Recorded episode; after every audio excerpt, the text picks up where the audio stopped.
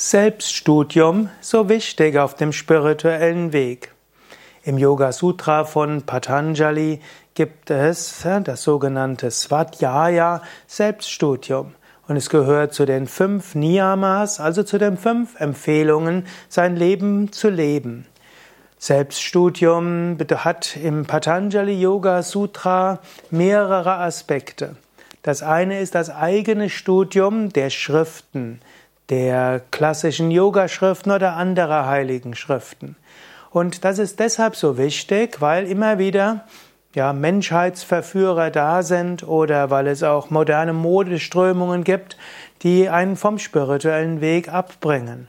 Und so ist es wichtig, Yoga Sutra und Bhagavad Gita Upanishaden zu lesen oder auch die Bücher von selbstverwirklichten Heiligen wie Swami Shivananda, Ananda Mahima, Ramakrishna Paramahamsa oder Vivekananda. Um so immer wieder deine Spiritualität zu überprüfen an den klassischen Schriften und an den selbstverwirklichten Heiligen.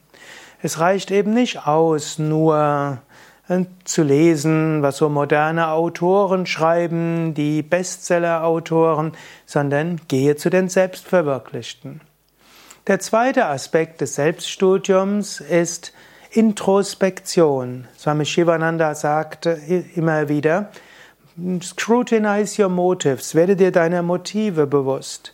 Überlege immer, was habe ich momentan gelernt? Was sind meine Aufgaben? Was sind meine Lernaufgaben? Was will ich mir vornehmen? Und setze ich meine Vorsätze um? Das sind wichtige Dinge, die du immer wieder überlegen kannst. Das sind Aspekte des spirituellen Lebens, die so wichtig sind. Vertraue nicht darauf, dass es allein ausreicht, täglich zu praktizieren. Übe Svadhyaya, übe Selbststudium. Studiere deine Psyche, studiere deine Reizreaktionsmechanismus. Mache Selbststudium über deine Emotionen und deine Gewohnheiten und so weiter. Und dann mach neue Vorsätze. Immer wieder arbeite an dir selbst. Der spirituelle Weg ist kein einfaches Zuckerschlecken.